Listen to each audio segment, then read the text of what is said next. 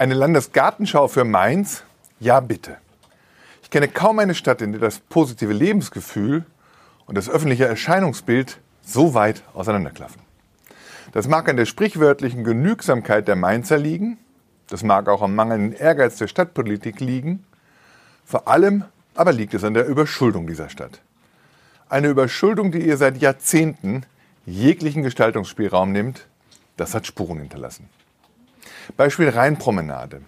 Seit dem Jahr 2000 liegen die Konzepte in der Schublade, wie sie aufgewertet werden kann. Das römische Theater, mit dem sich jede Stadt der Welt schmücken würde, gammelt vor sich hin. Die Zitadelle wuchert zu und die Sanierung ihrer Mauern kommt nur im Schneckentempo voran.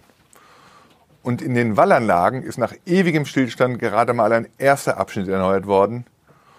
Der zeigt allerdings überdeutlich, um wie viel attraktiver dieser Grünzug für die Mainzer sein könnte. Die Mainzer Promenaden und das Mainzer Stadtgrün sind genauso 80er Jahre wie die Radwege in dieser Stadt. Was für ein Kontrast zur jungen und lebendigen Kneipenszene in Mainz, was für ein Kontrast zu den vielen neuen Baugebieten.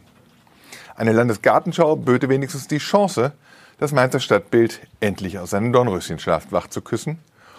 Und wenn die am stärksten wachsende Stadt in Rheinland-Pfalz ein ordentliches Konzept für eine Sanierung seiner Grünzüge vorschlägt, unter Einschluss ihrer historischen und kulturellen Perlen, dann wird die Landesregierung kaum Nein sagen können. Diese Chance darf man nicht liegen lassen. Mein Ratschlag geht in die Fraktionen im Mainzer Stadtrat.